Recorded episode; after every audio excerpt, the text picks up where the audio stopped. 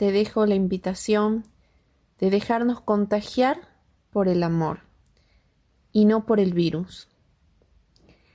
Para nosotros los cristianos, las raíces de nuestra vida están en Cristo y en Él encontramos esa fuerza para enfrentar los difíciles problemas que nos esperan después de la crisis que ha provocado esta pandemia. Y es en Cristo es donde encontramos el modelo de cercanía, de amor y de servicio. Los pensamientos del Papa Francisco sobre la era del COVID-19 se explican en el prefacio del libro Comunión y Esperanza, que es un libro publicado por la Librería Editora Vaticana del Dicasterio para la Comunicación, redactado por el cardenal Walter Kasper y el sacerdote alemán George Augustin.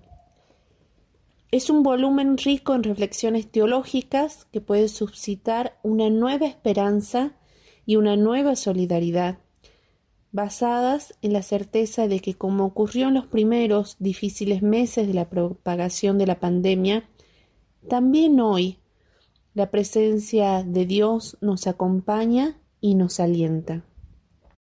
En palabras del Papa Francisco, quien nos habla acerca del pasado, el presente y el futuro de la humanidad, nos habla de que este coronavirus nos arrasó como una tormenta que nos ha sorprendido a todos, cambiando la vida familiar, el trabajo, las actividades públicas y dejando a su paso muerte, penurias económicas, distancia de las misas y de los sacramentos.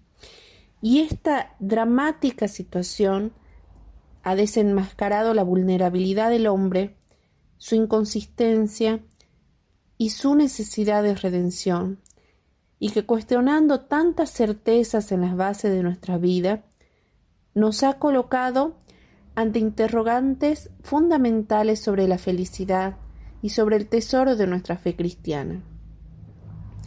¿Dónde están las raíces más profundas que nos sostienen a todos en medio de esta tormenta? ¿Qué es realmente importante y necesario? La pandemia, escribe Francisco, es una señal de alarma que nos lleva a reflexionar precisamente sobre esto. Es un tiempo de prueba y elección para que podamos orientar nuestras vidas de una manera renovada. El Papa Francisco nos vuelve a llamar a todos a la solidaridad y al servicio contra la injusticia global y la indiferencia.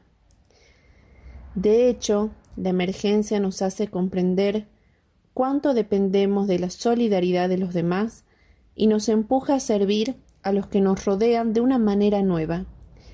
Debemos ser sacudidos por la justicia mundial para poder despertar y escuchar el grito de los pobres y de nuestro planeta tan gravemente enfermo.